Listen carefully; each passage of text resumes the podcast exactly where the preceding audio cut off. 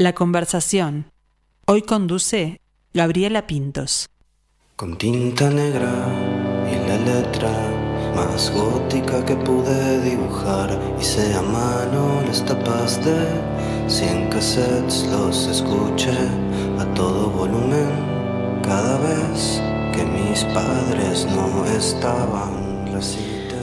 El agua tiene muchos beneficios y un gran poder sanador. Las antiguas tradiciones la veneraban como símbolo del alma y la purificación. El agua muchas veces simboliza el alma, se la vincula con el fluir y con las emociones. Dentro de la teoría de los cinco elementos, el agua es el movimiento en permanente cambio, la corriente subterránea que todo lo abraza, todo lo acepta. Y varias de estas virtudes también la tiene la música. Ustedes dirán, ¿por qué me fui por ahí? Porque eso me genera el nombre del stage independiente Fil de Agua, que nace por allá por el año 2008 en un garage del barrio Jacinto Vera, aquí en la ciudad de Montevideo, pero que ahora reúne una veintena de bandas, tiene 50 discos en su haber, han creado su propio ciclo de música Fil de Agua que regresa hoy y el próximo viernes a la sala Lazarov, en esta tercera edición de este ciclo que integran varios artistas del colectivo, sus respectivos proyectos. Y para charlar sobre ello recibimos a Flavio Lira de Amigobio y a Pilar González de Forma y de Fil de Agua, por supuesto. Bienvenidos los dos. Muchas gracias por recibirnos. Gracias. Bueno, un gusto, un gusto. Debutantes en la conversación, así que eh, yo me reitero en esto, pero me gusta saber el pasado musical de la gente y siempre me voy a ese primer encuentro con la música, algunos desde niños, otros de adolescentes, otros de más grandes. Pilar y Flavio, ¿cuándo se encontraron con la música y dijeron, bueno, quiero seguir este camino? En mi caso creo que sí, de la niñez. Em, igualmente tocar fue más en la adolescencia, pero sí, desde chiquita siempre como que quería tocar el piano, me acuerdo, era como una inquietud. Eh, después el encuentro eh, ese de la niñez, de escuchar música, sobre todo música que escuchaba mi hermana, sí. Eh, más que mis padres o qué sé yo, entonces como que ahí entré como a conocer bandas por ahí como más eh, alternativas. Una hermana mayor ahí que marcó la, línea. Sí, sí, sí. Fue primero con el rock, después un poco reggae, fue como bastante diverso, pero ya a los 14, 15 escuchando Radiohead ahí como que dije, ah, esto me interesa. Eh, y bueno, eso, después de adolescente simplemente, no sé, fui a clase de bajo, después guitarra, agarraba alguna guitarra que andaba por ahí, eh, pero bueno, eso lo dejé y recién ahora como que volví, eso, y armé, armé este grupo de forma con amigas, todas con inquietudes similares y dijimos, bueno, podemos armar una banda, digamos. ¿Y cuáles fueron esas inquietudes que, que hicieron volver a Pilar a la música? No, en realidad tenía muchas canciones guardadas eh, y, siempre estaba ahí como con un teclado, con una guitarra haciendo canciones, pero no me animaba, digamos, a mostrarlas o por ahí como que me juntaba con unas amigas, pero siempre se, se diluía, digamos, eso. Eh, y eso, encontrándome con Juliana y con Katy, que son parte de la banda, eh, nos encontramos ahí en la facultad y veíamos que íbamos a los toques juntas, que escuchábamos la misma música. Eh, todas tocábamos pero solas, entonces ahí dijimos, bueno, en realidad está bueno juntarnos y, poder este, crear juntas también. ¿Y esas primeras este, composiciones, cómo surgen? ¿De dónde vienen?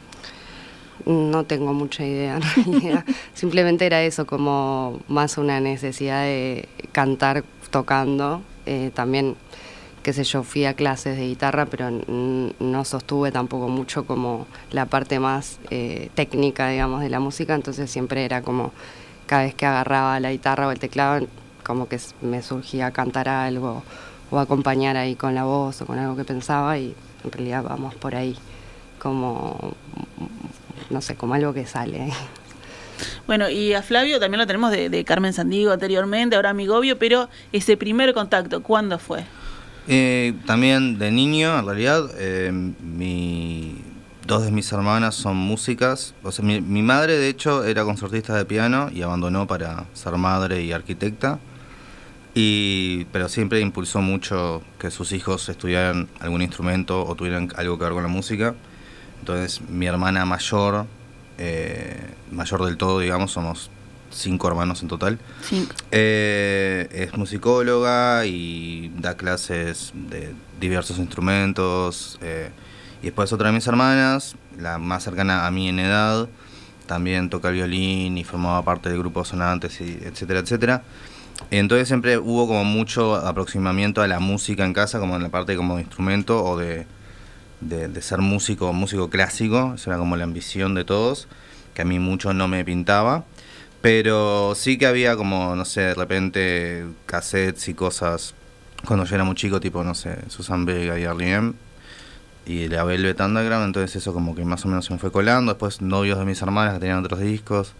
Y siempre me surgió como la necesidad de, tocar, pero de repente no tocar como plan clásico, que me aburría bastante.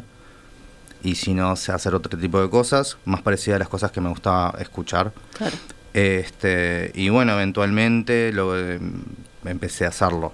O sea, primero con una guitarra, que es justo el instrumento que menos conozco. O sea, conozco mucho más los teclados o el piano que, la guitarra. Y, y ahí fue como que arranqué con Carmen San Diego, estuvimos unos cuantos años con eso, y después cuando se desbandó, arranqué Amigo Obvio. Bien, El- la guitarra es como la, la buena compañera ahí para la, para la composición, ¿no?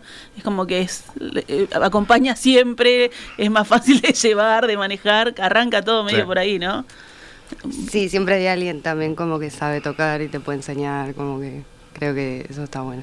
O directamente vas probando, no sé, creo que también está bueno no saber absolutamente nada y agarrar una guitarra y de última capaz generas un acorde complejísimo sin querer. O sea, Claro. puede pasar mucho eso. No sé si me, a todos le pasa, todos tenemos, decís que todos agarramos una guitarra y sacamos algo. No, pero No. me parece que cuando em- recién empezás, como un aproximamiento bastante primitivo infantil, a veces sucede que, que antes que hacer como un sol o un do o un re, que son como las figuras más tradicionales y clásicas, puedes poner los dedos de una forma tan deforme que terminás generando un acorde que en realidad es súper complejo. Ahí está. ¿Y qué nos puedes decir de, de Amigo Obvio, de este proyecto más tuyo, digamos? Eh, sí, bueno, en realidad es, es una continuación de Carmen Sandiego, solo que eh, al menos temática, capaz que no tanto en cuanto a sonido. O sea, a mí lo que pasa siempre me gustaron mucho los sintes y las cajas de ritmo y el, el electropop. Y no en el espacio de Carmen Sandiego no había tanto lugar para eso, porque bueno, era una banda con batería, bajo, etcétera. Y fue un poco como cuando hubo un impasse de la banda, este, yo dije, bueno, ta, no sé si la banda va a volver o no, pero de última preparo unas canciones. Si vuelve, van para esto, si no, me quedan a mí. Y bueno, la banda no volvió, entonces me quedaron a mí y a partir de ahí hice el disco y ahora estamos como volviendo a ser el, haciendo el segundo, digamos. Ahí está. ¿Y por dónde vas? ¿Y del primero al segundo cuál fue la evolución? Eh, todavía no lo sé porque todavía no lo terminé, pero... Claro, no está ahí todo el proyecto. Pero creo que va a ser, no sé, me parece el primero es bastante melancólico en un punto, bastante deses, desespera, desesperado, no, desesperanzado. Es muy mala promoción decir que un disco es desesperanzado. Lo que pasa es que la desesperanza y el, el dolor, eso como que genera mucho, ¿no? Inspira mucho, dicen. Sí, bueno, eh, no sé. Este, este creo que tampoco es que sea muy feliz, pero me parece que es más bailable. Como que la idea de tocarlo en vivo y de- del feedback que te genera la gente hizo un poco eso, como bueno, ta- estaría bueno hacer como un disco un poco más bailable, más de pista. Ahí está. Y eso, esa diferencia de, eh, de todo lo que es la cocina de un disco, el trabajar, el grabar, producir, escucharlo, escucharlo, repetir, eh, y después defenderlo en vivo, ¿disfrutan algo más? O sea, ¿prefieren una de, esas este, etapas o les gusta todo?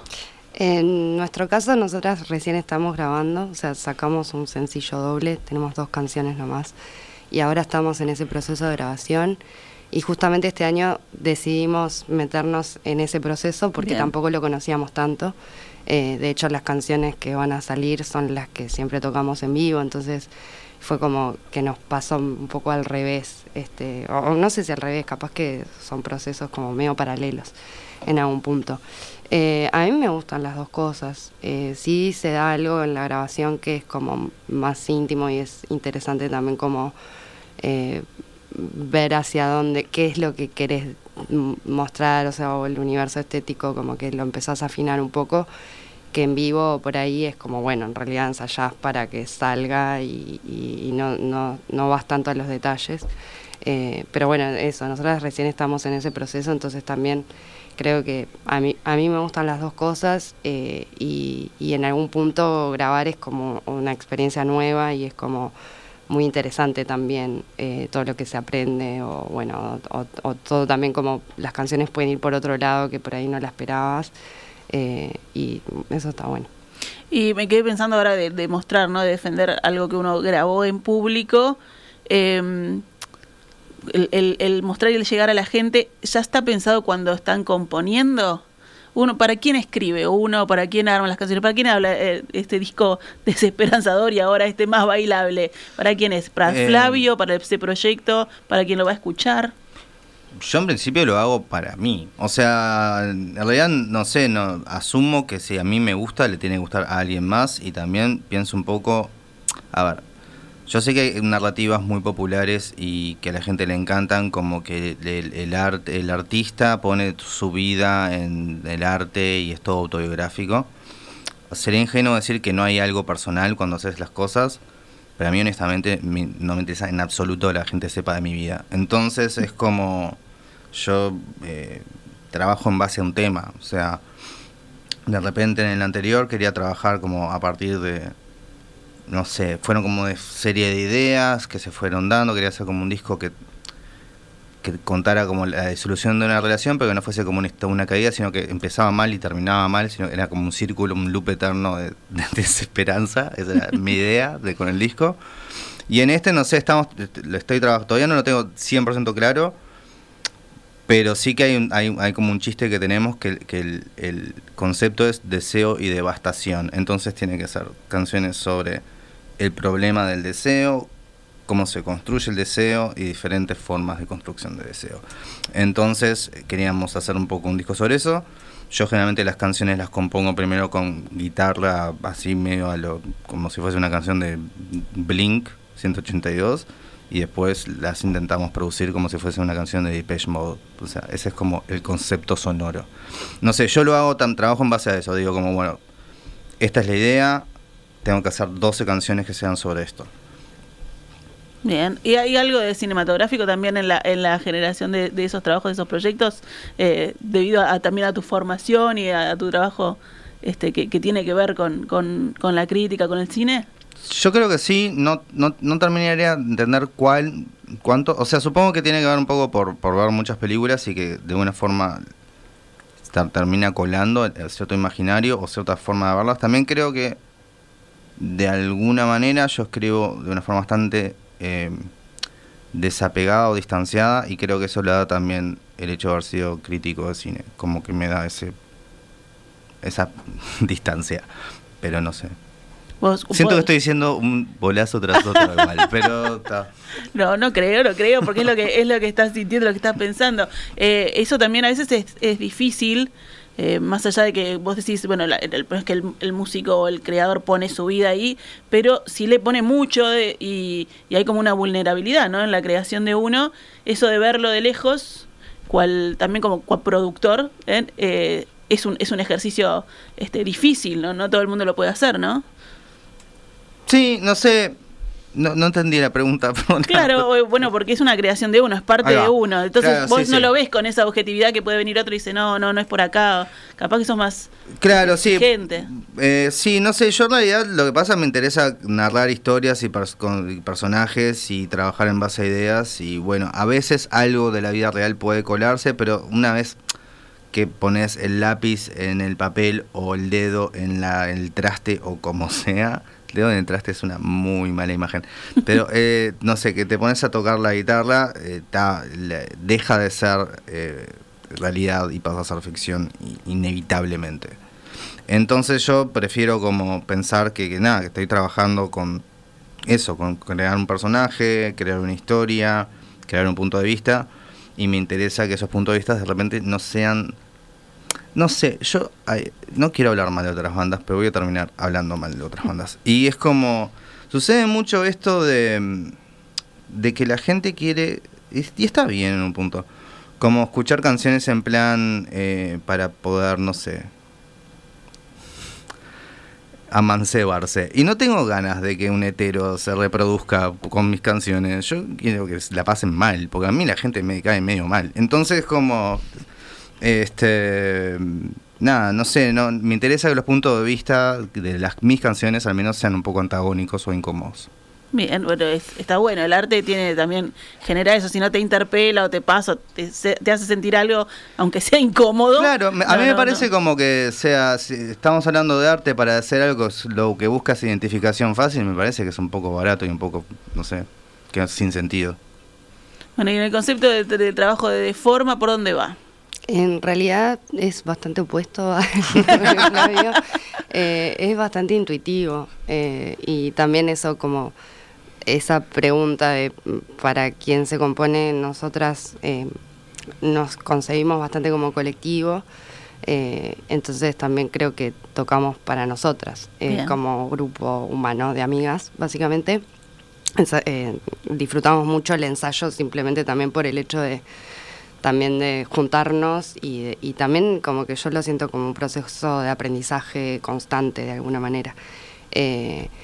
Y conceptualmente no lo sé, porque sí como que es eso, sale lo que sale, eh, tanto musicalmente como con las letras, no, no, no le ponemos tanta cabeza, digamos, sino que vamos viendo cómo nos sentimos con lo que está pasando.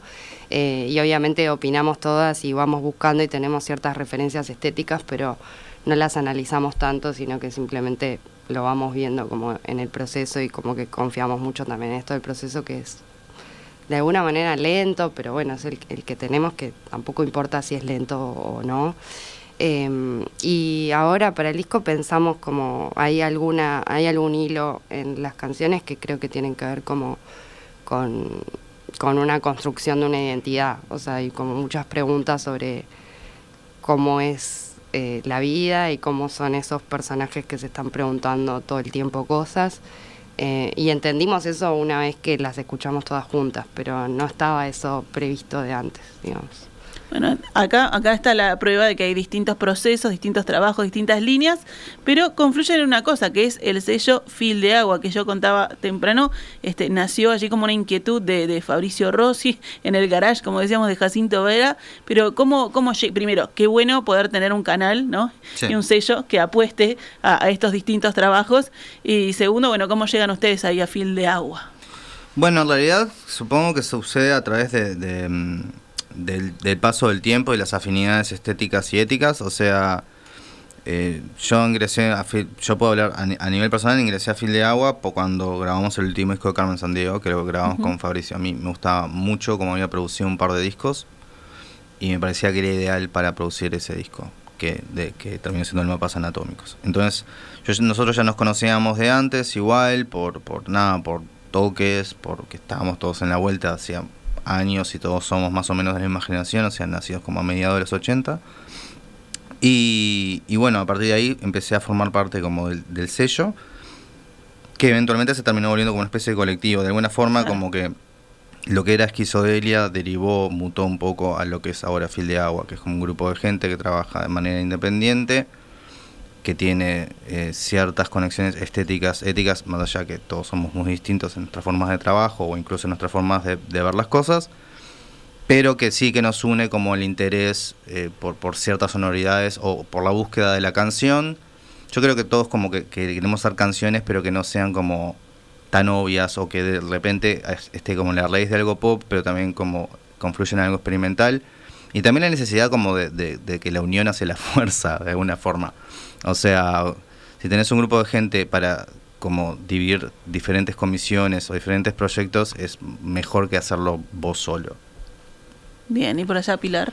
Eh, bueno, y nosotras ahora pensando, eh, nos unimos hace un año más o menos, que fue justamente en el ciclo de, de File Agua de la, de, la Lazaroff, digamos, del año pasado. Sí. Eh, y, y en realidad fue mm, bastante orgánico por esto también de ciertas afinidades de que nosotras conocíamos a muchas personas del colectivo por ir a ver las bandas también eh, y desde hace mucho tiempo que lo seguíamos.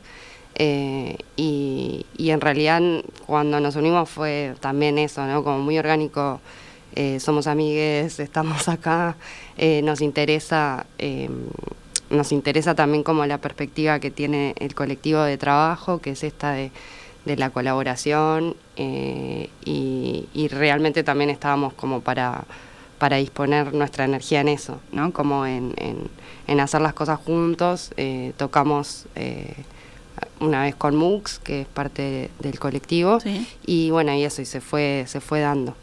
Eh, básicamente fue medio era un poco natural porque éramos como una banda nueva que ya teníamos muchos amigos en el colectivo. Ahí está. ¿Y cómo, y cómo se organizan? Recién este Flavio hablaba de, de por ejemplo, comisiones. ¿Cómo se trabaja en, este colectivo? Así que son tantos para, para organizar el trabajo, para generar estos, estos ciclos. Es un poco caótico, pero eventualmente termina como encauzándose de una forma que está buena. Eh, y nada, cada uno de, de, alguna forma termina eligiendo la comisión que les resulta más cómoda, ya sea de no sé, comunicación o trabajo de logística o trabajo de producción o como sea.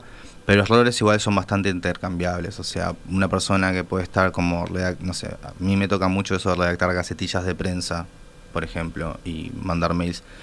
Este, pero también de repente también me toca hacer el catering en una fecha.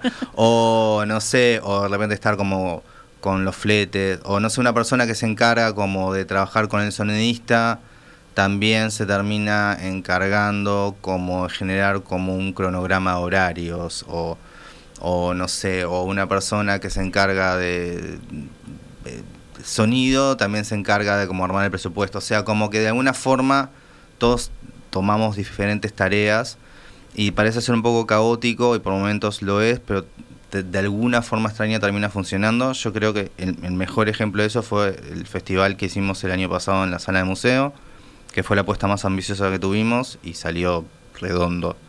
Este, hay algo, hay mucho intuitivo, pero también hay algo como que también hace años que estamos tocando de forma independiente y organizando las cosas como sin productores ni managers de por medio, entonces tenemos la experiencia y la idea y, el know-how, odio usar un anglicismo, pero bueno, el know-how de, de producir y de hacer fechas.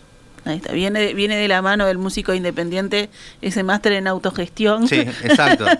Son máster en autogestión totalmente. Después podrían hacer ¿no? talleres o algo así. Daría buenísimo.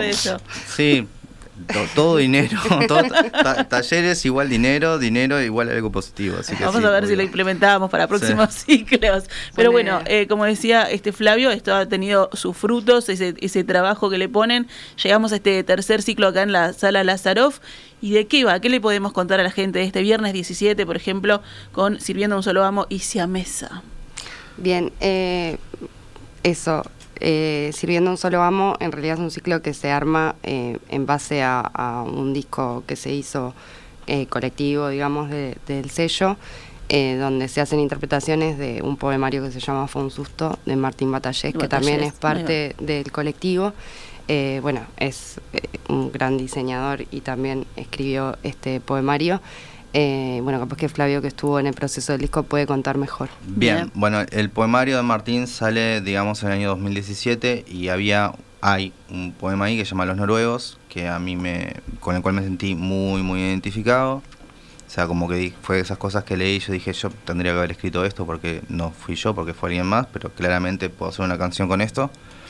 Y, y la hice y al mismo tiempo también Karen Altí y Leandro Ancilio de Excelentes Nadadores estaban un poco en la misma, como que le habían, como que pila de las canciones podían llegar a funcionar como un, como, perdón, pila de los poemas podían funcionar como canciones. Entonces nos juntamos en ese plan y hicimos una lista de posibles interesados que tuviesen que ver con Martín, o sea, con el cual Martín hubiese trabajado haciendo la etapa de un disco, o fueran bandas que le gustaran, que le gustasen, etcétera y junto, eh, entonces Leandro, Karen y Gabriela Costoya, que es también diseñadora y trabaja mano a mano con Martín, por aparte es su pareja, decimos como armar un proyecto que fue eso, como elegir las bandas que de alguna forma cumplían eso y proponerle a cada banda dos poemas que nosotros asumíamos iban con el mundo estético de esa banda. Entonces, por ejemplo, no sé, a a Pancho Coelho, le- yo no me acuerdo cuáles eran cada una, pero todo el mundo más o menos como que eligió básicamente los que nosotros pensábamos que iban a elegir. Y después fue como poner fechas límites para poder grabarlo, porque si no la gente un poco se, se pone dispersa. Y ahí lo sacamos y lo- en su momento que lo sacamos nos parecía como muy difícil poder presentarlo en vivo, porque son muchas bandas. Claro. Entonces lo único que hicimos fue como una escucha colectiva con unos videos que armamos ahí con, con Karen y con, con Pancho, que es el batero de, Excelentes Nadadores. Y ta, pasó la pandemia, etcétera, y, vinieron estos ciclos en la sala de Lazarov, ¿no? Que los años anteriores eran dos bandas, digamos, del sello, o una banda del sello y una banda interesada, una banda que nos interesara, que estaba por fuera, pero que sentíamos algún tipo de conexión. Este año nos pareció que capaz era más interesante buscarlo de una forma que fuese como más conceptual o más temática. Y siempre quedó la idea de esto, de hacer eh, la presentación de, de Sirviendo un Solo Amo. Entonces, calculando nos dimos cuenta que tampoco era tan, tan difícil hacerlo. Y bueno, entonces la fecha de, de hoy va a ser como un montón de esas bandas, un montón de esas versiones y como una puesta en escena que se acorde al- a la estética del, del libro, que, que es como poemas que tienen un poco que ver como con como con una, una atmósfera enrarecida o perturbadora, pero muy cotidiana, como, como una especie como de terror hogareño, terror de casa de balneario y también muy adolescente también, como muy adolescente escucha heavy metal. No sé, para mí es como, no sé, ¿qué me pensás vos de, de la estética? Eh, no lo había pensado así en realidad, eh, pero sí, para, para mí más que Casa de Balneario tiene algo bastante montevideano Sí. también, ¿no? Como Bien. esta cosa de las galerías, el, cam- el, el frío, el- la oscuridad, tiene como eh, algo así, eh, pero estoy de acuerdo con lo que dijiste también. Bueno, tiene que ver en eso también, cómo le llega a cada, cada poema, ¿no? Y cada trabajo a cada uno, cómo lo, cómo lo pasa por el cuerpo y después cómo lo presenta. Y se pudieron organizar para presentarlos todos, entonces esta noche, eso está, está bueno también. Sí, o sea, hubo que hacer algunos cambios, eh, pero el, el 85% de, de la gente que está en el disco va a estar tocando. Y, y no sé, de repente hay cosas interesantes. No sé, por ejemplo, el, tema que hizo Karen, eh, Estabas, eh, ahora lo, va a tocar junto con las de Forma. Y también va a haber como un gran intercambio de miembros de bandas entre sí, digamos. O sea, como que de repente las de forma están en esa canción, pero después están en otra más. Yo estoy en una, obviamente estoy en la de Amigoyo, pero también estoy en el comunismo internacional y, y probablemente también en el final. Entonces es como todo como si fuese como una gran entrada y salida, como una puerta giratoria de diferentes músicos para lograr llegar a, ser como una- un, un todo coherente. ¿Y qué dijo Batallés? ¿Qué dijo Martín al, al escuchar sus poemas en canción? Dice que estamos completamente locos. No, en serio. Eh, pero, pero le gustó. Sí. Le gustó, finalmente le, le gustó. Bueno, la invitación entonces es para esta noche, eh, es a las 21 horas, ¿verdad? Allí en la sala Lázaro y las entradas se pueden conseguir en Ticantel, facilísimo, sí. Ticantel y boletería de sala. Están invitadas también eh, Siamesas, que es un dúo pop bastante nuevo, sacaron un tema hace poquito, que también tiene afinidad con, con el colectivo y con el sello. Sí, sacaron una canción, son eh, Elena Rosano y Carolina Gil, eh, que son amigas y son mo- mucho más jóvenes que nosotros y sacaron un tema ahora este, que se llama YouTubers, que es excelente. Eh, ya habíamos compartido fechas, amigo yo compartido fecha con ellas y también Patricia Turnes. Y entonces era muy natural que estuvieran acá, porque también es como un tipo de música que creo que a Martín le gusta mucho, que es como el, el electropop. Ahí está. Ya tiraron muchos nombres además como para ir a, a buscar este, en, en las plataformas, para ir a escuchar, para ir a conocer también estos proyectos. Y si los quieren ver en vivo, esta noche, 21 horas en la sala Lázarov, hay otra fecha, el 24, que es distinta. Sí. El viernes próximo. Sí. El, el viernes 24 es la presentación, digamos, de los eh, música para viajes interdepartamentales. Sí. Es una colección de discos que empezó, creo que el primero es el 2000 y poco, 2010 y Diez- algo, que es el 18 capaz. eh, que es de, de Fabricio Rossi, después sacó uno Francisco Trujillo, después Mena y por último Portillo. La idea es que sean una serie de discos que logren en su duración total eh, cubrir la distancia más larga que hay, que es entre Montevideo y Artigas, que son como, creo que cinco horas. Por ahora creo que llegaron a dos horas y poco. Y bueno, entonces va a ser Están cruzando el Río Negro, capaz Sí. un poco antes están. Este, y bueno, este, son discos eh, grabados en cintero de forma analógica, entonces tienen como la textura muy diferente a la, a la textura digital y que rescatan un poco como el, el legado o legajo o estética de los discos de folclore de antaño uruguayos. Eh, y bueno, entonces la- va a ser como una presentación de, de Portillo, Fabricio y, Francisco juntos. Mena no va a estar presente porque Mena falleció en el 2019, pero sí van a estar gente eh, invitadas, un poco eh, homenajeándola o buscando un poco el espíritu de, de ese disco en particular. Y también va a ser en la sala de Lazaroff este, el viernes 24, al mismo horario.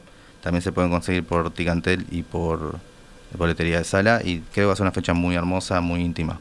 Ahí está. También está Mercedes, ¿no? Exactamente, gracias por eso. Y de telonera está Mercedes Xavier, que sacó un EP hace poco también, que está bastante en la línea de lo que son los discos interdepartamentales, también como un disco de folclore eh, uruguayo. Bien, bueno, eh, lo que me gusta es que todo tiene su historia, su concepto, ¿no? Hay toda una, una, una vida detrás de, de estos proyectos de Fil de Agua. Vayan a disfrutar de esta música, a sentir, a compartir estos proyectos. La sala Lazaroff, que está divina, que se escucha bárbaro, que tiene cientos de ómnibus que pasan por allí, pueden llegarlo más bien. Hoy, viernes 17 a las 21 horas, también pueden ir el viernes 24 para esta otra eh, propuesta que les contaba Flavio y las entradas en Ticantel o en la boletería de la sala. Flavio Pilar, un gustazo y bueno, que sigan estos, estos ciclos de fil de agua y que sigan este, disfrutando de, de su música. Dale, muchísimas gracias por a charlar con nosotros. Gracias.